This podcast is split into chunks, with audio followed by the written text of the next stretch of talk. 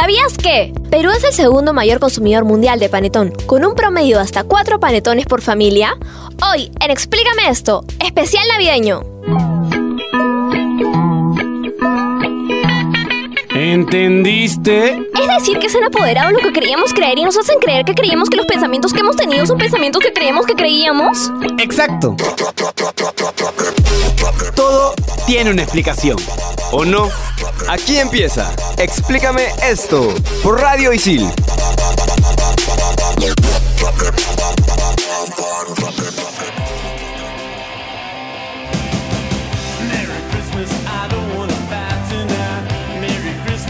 Navidad, Navidad, hoy es Navidad. Ya, cállate. Ya llegó la Grinch. Bienvenidos a este especial navideño en Explícame esto, un programa lleno de amor, flores y muchos colores. Soy Sibila, su rockerita de comunicaciones, hoy día no tan fría, hoy día más llena de amor. Bienvenidos. Ay, qué linda. Les habla Renzo de Comunicaciones y como siempre nos acompañan. Martín Zúñiga de Periodismo Deportivo, así es chicos, vamos a darle un aplauso a todo el equipo creo yo. Así bueno, es. también estamos con... ¿Qué tal gente? Yo soy Gabo Fuerte de la carrera de Comunicación Integral y la verdad es que este programa me va a encantar porque vamos a ver una fecha bellísima. Espectacular. llena de felicidad, amor y como decía Sibila, muchos colores. En esta edición, todo el equipo de Explícame esto nos va a acompañar durante todo el programa. ¡Ali! Vamos Ah. a remontarnos al origen de todo. Comencemos. Al origen de los tiempos, Ajá. cuando la Navidad no existía, todavía no se le llamaba Navidad, pero había que conmemorar una fecha. Ajá. El 25 de diciembre sabemos que conmemoramos el nacimiento de Jesucristo, Jesús de Nazaret. Jesús de Nazaret o Jesús Cristóbal, como le dicen el- los más, los más allegados. O Jesus. dependiendo de dónde- eh, qué parte del mundo te encuentres. Sin embargo, no siempre se celebró el 25 de diciembre. Y esto se debe a que Clemente de Alejandría, alrededor del año 200, no se sabe en qué fecha exactamente, le explicaba a algunos teólogos egipcios que Jesús de Nazaret había nacido alrededor del 20 de mayo aproximadamente, tomando como referencia la aparición de la estrella de Belén que se da justamente por esos meses. Pero ya más adelante, por el 300 más o menos, el pontífice Julio I estableció definitivamente el 25 de diciembre para celebrar el nacimiento de Cristo.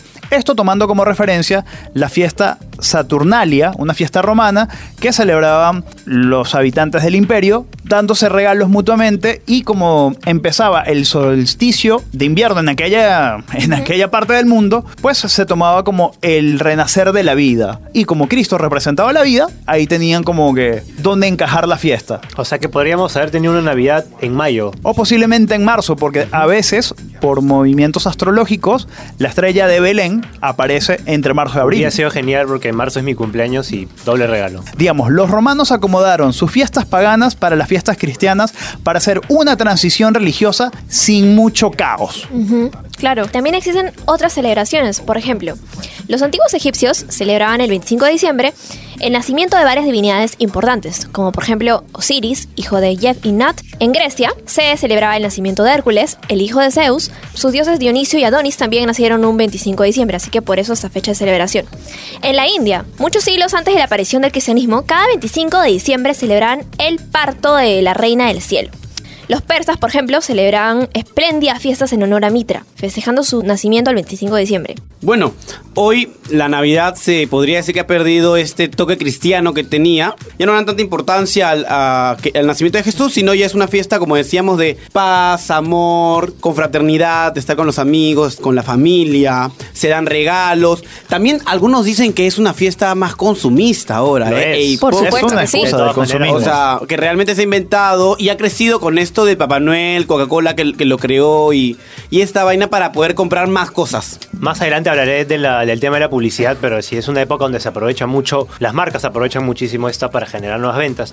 Has mencionado a alguien que es Santa Claus o San Nicolás, ¿no? Que generalmente nosotros lo recordamos como un señor gordito, risueño, eh, con barba. Bueno, lo cierto es que Nicolás de Bari, que es de donde se inspira este personaje, era un poco diferente. Sí tenía barba en su adultez, pero era delgado y era de talla alta. Malta. Así como Tumbes. Algo así. ajá. Nicolás de Bari nació en el siglo IV en Patara, una ciudad eh, en lo que hoy sería Turquía. Desde niño Nicolás destacó por su bondad y generosidad con los más pobres. Siendo muy joven perdió a sus padres, presas de una epidemia de peste y se convirtió en el heredero de una gran fortuna. A sus 19 años, Nicolás, y aquí viene la, la acción por lo cual se lo recuerda mucho, decidió dar toda su riqueza a los más necesitados y marcharse a Mira con su tío para dedicarse al sacerdocio, siendo nombrado obispo y santo patrón de Turquía, Grecia y Rusia.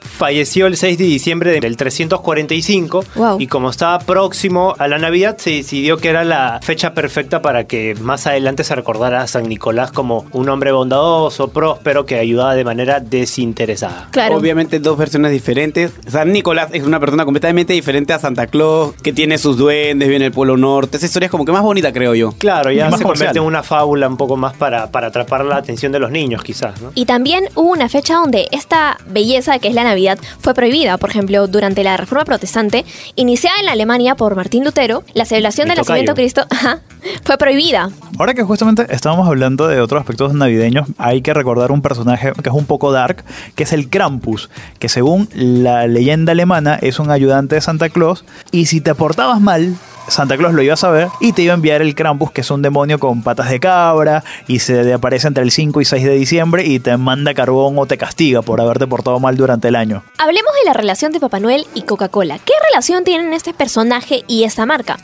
Papá Noel es un personaje mitológico que ya había aparecido en ilustraciones desde mediados del siglo XIX. Sin embargo, la imagen de este personaje variaba mucho. Pero Papá Noel, tal y como todos lo conocemos en la actualidad, nació en 1931 por el dibujante Hamdon Sandblum. El objetivo era crear un personaje para Coca-Cola, con un aspecto amigable, entrañable, cálido entre el público y contribuyó a fijar la imagen definitiva de que es Papá Noel. Creo que ahí se le agrega el color rojo y blanco, ¿no Claro. es cierto? Que antes tenía verde. son característicos de este personaje. Lou Prentice, un vendedor jubilado, le sirvió de modelo durante los primeros años a Coca-Cola. Este es el gordito con mejillas rosadas. Existió realmente, ¿no? Y en él te inspiraron. Y ya teniendo en cuenta muchas eh, cosas y aspectos de la Navidad, queremos saber cómo se celebra del otro lado del mundo. Por eso es que estamos acá con nuestro especialista en asuntos asiáticos, nuestro estimado Ken San. Hi Ken. Hi, hi. ¡Ay, ¿cómo están todos? Bueno, les cuento entonces. A pesar de que Japón es un país no cristiano, han sabido adaptar la Navidad a su mejor manera. Para empezar, no es un día festivo, así que hay que asistir al trabajo. ¿Es en serio? Es ¿No te lo pagan doble? Qué triste. Lamentablemente no. Lo curioso es que en esta fecha predominan las luces, colores y su gran decoración. Las empresas compiten por ser el mejor. Genial. Esta fecha también no se celebra en familia, se celebra en pareja. Sí. Y aprovechan para ¿Cómo es salir a la calle y cenar juntos. Como un San Valentín. Digamos que es un San Valentín y lo dedicas especialmente a la persona que amas. Ay, qué chévere. Qué lindo. Oh. Curiosamente hay un postre tradicional que es el Christmas Cake. ¿Ya qué? El Christmas Cake, o sea, en japonés así lo pronuncian. Es una torta de vainilla y de fresa que por sus ingredientes no llegan a durar más del mismo día. Es más, este hecho se asocia también hacia las mujeres que no estaban casadas a los 25 años. Es un poco machista. Qué terrible. Ok, qué feo. Pero si pensaban que los peruanos son amantes del pollo frito, les cuento que los japoneses también lo somos. Y es que por la influencia estadounidense, en esta fecha se celebra con un banquete especial de Kentucky. Como tú. Pero que hay... Como tú. Algo así, solo que ellos comen tanto pollo frito que los 25 y 24 de cada año, eh, Kentucky aprovecha esta fecha para hacer banquetes especiales. Por supuesto. Y está resguardado de unas colas enormes. Es más, esto es el banquete de Navidad. Wow. Wow. Gracias, Ken, de verdad. Muchas gracias y será hasta el próximo programa. Arigato. Así que si son amantes de Kentucky como yo, síganme en arroba Kentucky. Bueno, no se despeguen, nosotros vamos a seguir acá en Explícame esto porque Recuerden tenemos que- muchísimas cosas más de Navidad. Y recuerden que estamos con todo el equipo y ya se viene algo Así es, muy ya se viene, ya se viene. No se despeguen de acá, de Explícame esto. Explícame esto por Radio Isil.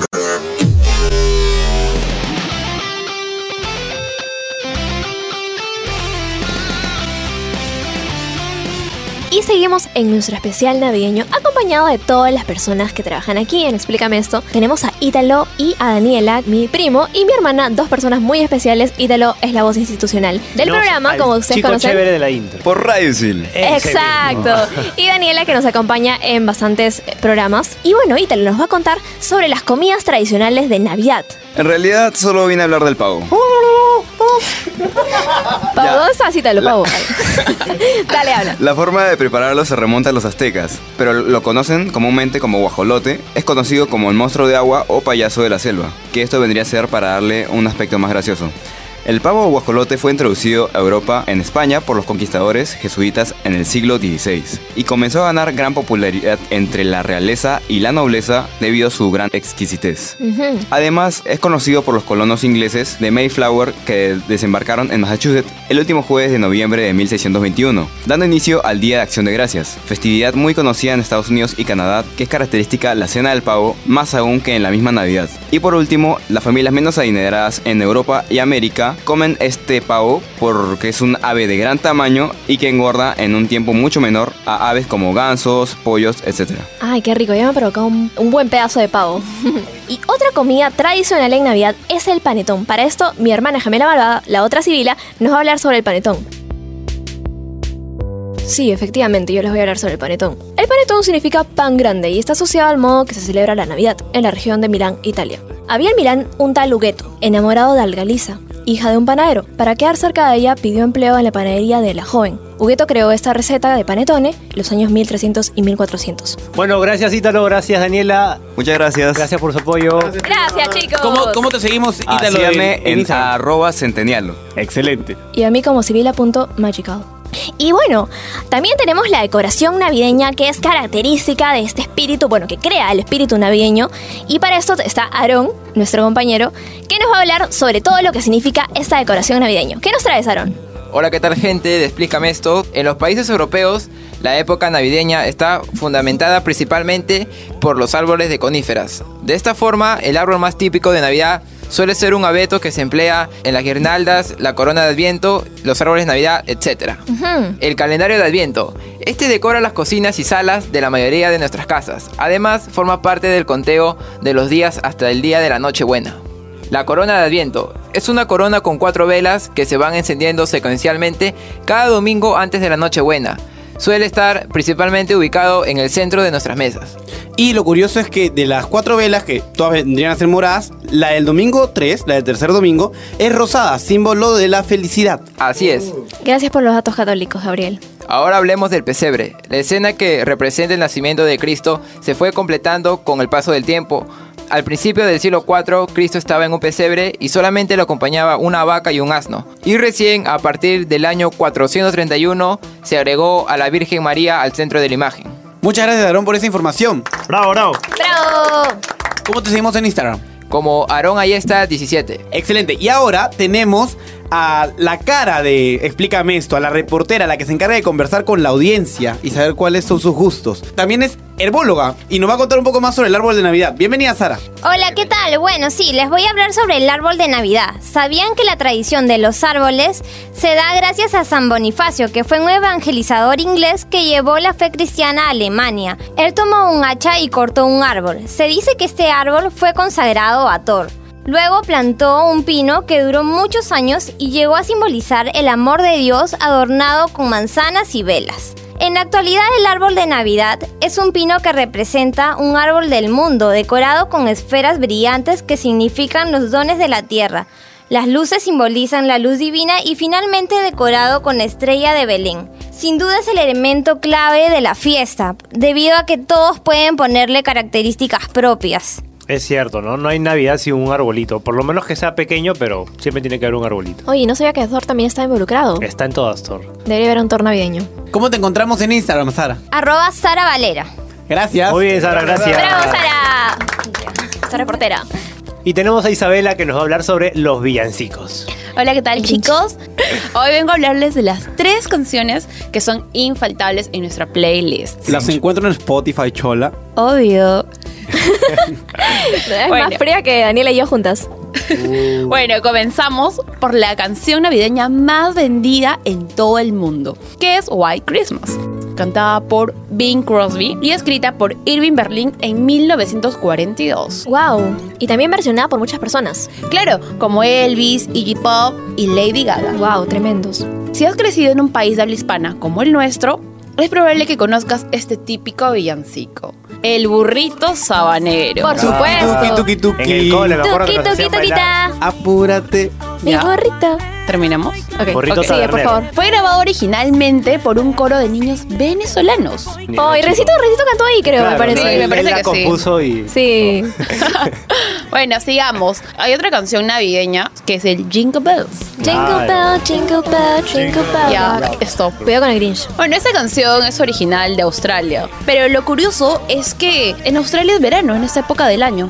Papá Noel se desliza, normalmente sabemos que por su trineo y la Trineo, nieve. Claro, sí. Pero en este país, en vez de trineo, él está en un Holden Ute oxidado.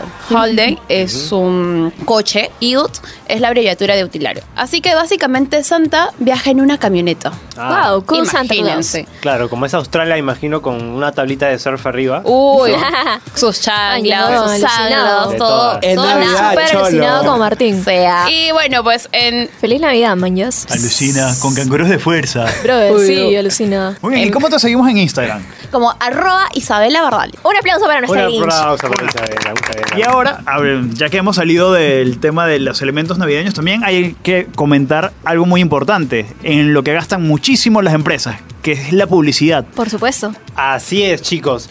Bueno, la Navidad supone para muchos de los anunciantes una importante oportunidad de negocio, ¿no? Es la época en la que todo el mundo va- a gastar. Quieras o no. Así es, y es por ello que las campañas lanzadas en esa época suelen estar creadas con el máximo esmero, con el respaldo de importantes estrategias de marketing que enganchen y construyen. Pero a ver, en verdad lo que estas campañas buscan, chicos, es que nos hagan llorar. En Navidad, generalmente las campañas publicitarias son mucho más emocionales. Buscan agarrar el feeling. Nos hacen reflexionar y... Yo pensaba que nos hacían gastar. Primero nos hacen llorar y llorando nos hacen sacar la billetera y gastar, ¿no? Y Pero- después llora tu billetera y el Exacto. estado de cuenta de la tarjeta. Y También lloras llora. tú también. o Pero- sea, es un llanto común. Totalmente de acuerdo. Bueno, hay una publicidad que antiguamente en los años 40, 50, donde salía Santa Claus Papá Noel fumando. Wow. Con- Promocionaba Cool. tabacos como Lucky, como Camel. Saludo a todas esas marcas que no nos patrocinan. Este, bueno, en ese entonces eh, la publicidad de Lucky quería tener una, una imagen positiva y recomendaban de que el, el tabaco eh, aclaraba la voz o el tostado de la hoja otorgaba una suavidad diferencial al resto de marcas, etc. Pero hoy en día obviamente es muy raro ver a un Santa Claus promocionando tabaco, ¿no es cierto? Claro, ¿verdad? Santa Claus es felicidad y colores y flores. Y solo promociona Coca-Cola. Bueno, esto es una consecuencia de la publicidad más que todo. Hay un estudio que hizo Ipsos Apoyo hace algún par de años y demostró que eh, las mujeres, bueno, se hizo un estudio a mujeres, a amas de casa, y que gastaban un promedio de 50 soles en cada presente navideño. Casi lo mismo que gasta un amigo secreto, básicamente, que a mí ya me ha dejado arruinado. Sí. Teniendo en cuenta todo esto, no se desconecten porque todavía nos queda mucho más en Explícame esto y ya venimos con nuestro top 5. Regresamos. Explícame esto por Radio Isil.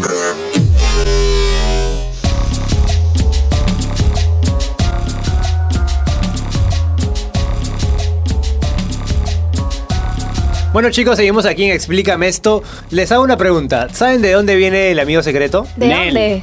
Viene de Venezuela. Venezuela in the house. Así es, se dice que en los años de 1800 las mujeres estaban prohibidas de tener amigos. Las casadas, me supongo. Exacto. Bueno, a estas mujeres a escondidas empezaron a hacer este tipo de sorteo donde eh, se juntaban entre amigos eh, secretos, obviamente, porque no se podía tener, y sacaban un papelito y bueno, el regalo que todos esperaban. Ah, qué bonito. Interesante. A partir de ahí vinieron las empresas y te encasquillaron la obligación del amigo secreto y que no te regalen lo que tú pediste que no te gusta.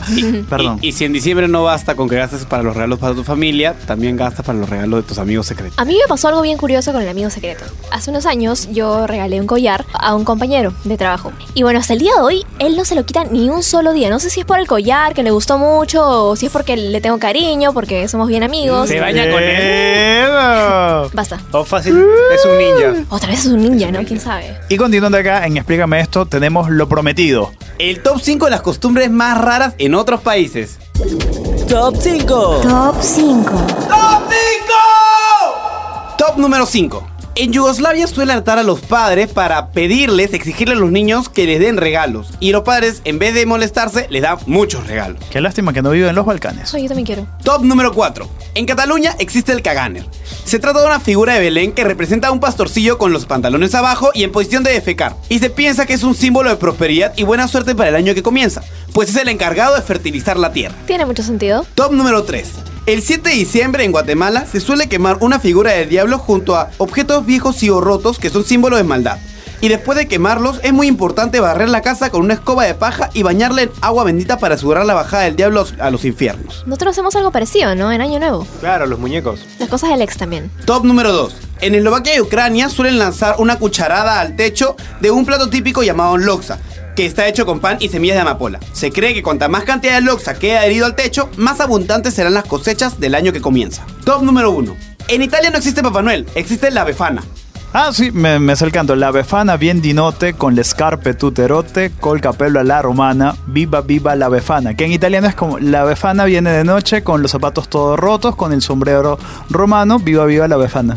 Esta es una vieja bruja que, según la leyenda, rechaza la invitación de los Reyes Magos para ver a Cristo recién nacido. La befana rechazó sumarse a su marcha porque tenía mucho trabajo en casa, mas no tardó mucho tiempo en arrepentirse de su decisión. Desde entonces, recorre el mundo en búsqueda de aquellos Reyes Magos y del niño Jesús, dejando regalos en las casas por donde pasa. Belísimo, belísimo. Molto bello. Y eso fue todo por el top de hoy. Muy bien, y tenemos a nuestro lado a nuestra productora de contenidos, la responsable de armar todas las pautas de nuestros programas, a la mujer que hacemos amanecerse crudamente todos los fines de semana. Un aplauso Un para aplauso Claudia, para por Claudia. favor. Bienvenida, Claudia. Claudia, que hoy nos tiene un dato importantísimo. Advertencia, esta curiosidad va a destruir tu niñez. Hola chicos, ¿qué tal? Efectivamente, el día de hoy tengo una curiosidad científica. ¿Quién de niño no ha creído que Papá Noel le daba sus regalos? Yo. Este, yo. Bueno, pues les cuento de que en el 2016, Kathy Shin, una física de la Universidad de Exeter en el Reino Unido, hizo una investigación, se basó en la teoría de la relatividad de Albert Einstein y dijo que Papá Noel necesitaba viajar a 9,9 millones de kilómetros por hora para poder visitar las casas de todos los niños. Todo esto en un periodo de tiempo de 31 horas, teniendo en cuenta las distintas franjas horarias alrededor del planeta. Además, mencionó de que a tal velocidad las ondas de color se deforman y el tiempo se detiene, por lo que Papá Noel no puede ser visto por los demás. Y adicionalmente, la materia se comprime de tal manera que hace que Papá Noel pueda caber por la chimenea. Lógico. Esa es la parte bonita. Sin embargo, según este, estudios de la UNICEF, hay 2.106 millones de niños en el mundo.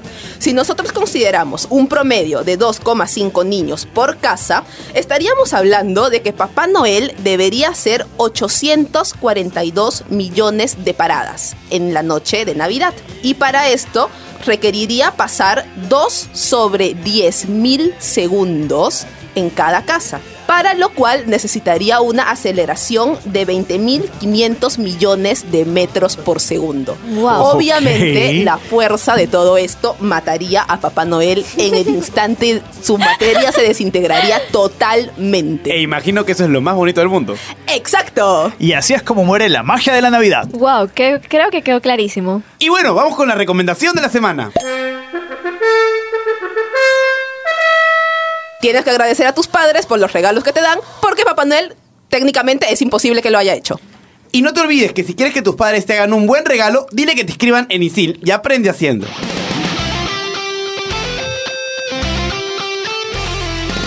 Esto ha sido todo por, Por el hoy. programa de, Navidad que hemos preparado acá para ustedes. Lleno de, verdad, mucho amor, mucho cariño para todos ustedes. Por supuesto, de verdad les deseamos a todos que pasen unas felices y bonitas fiestas, ya sea que se encuentren en Perú, Venezuela, Colombia, cualquier parte del mundo. Lo importante es que lo pasen en compañía de sus seres queridos y les mando un saludo y un abrazo navideño afectuoso a todos. Mi nombre es Renzo Rostein de Periodismo Deportivo. Así es, muchas felicidades en todas estas navidades de parte de toda la familia Explícame esto. Soy Sibila, su rockerita de comunicaciones. Les habló Martín Zúñiga, chicos. Gracias por escucharnos todas las semanas. Les deseo una feliz Navidad a todos. Que tengan unas muy bonitas fiestas. Y yo soy Gabriela Fuerte de la carrera de Comunicación Integral. Desearles que pasen la mejor Navidad de la vida con sus familiares, con sus seres queridos y no se olviden que lo más importante en estas fechas es amarse unos a otros. Hasta luego, chao chao. ¡Chao! Explícame esto. Productor general, Renzo Rostain. Productora de contenidos, Claudia Caliciani. Conductores, Martín Zúñiga, Gabriela Rivas y Gabriel Villafuerte. Equipo de producción, Sara Valera, Isabela Bardales, Kenta Kayama, Aarón Ayesta, Ítalo Cervantes y Daniela Rivas. Explícame esto por Radio Isil.